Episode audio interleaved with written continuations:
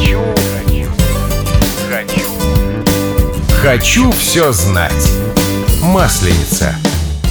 После Масленицы идет пепельная среда, аналог русского чистого понедельника, которая для католиков первый день 40-дневного Великого Поста перед Пасхой, во время которого они вспоминают о страданиях Иисуса Христа. Но люди, участвующие в карнавале, хотят прежде всего повеселиться, и поэтому в наше время пепельная среда зачастую не является началом реального поста.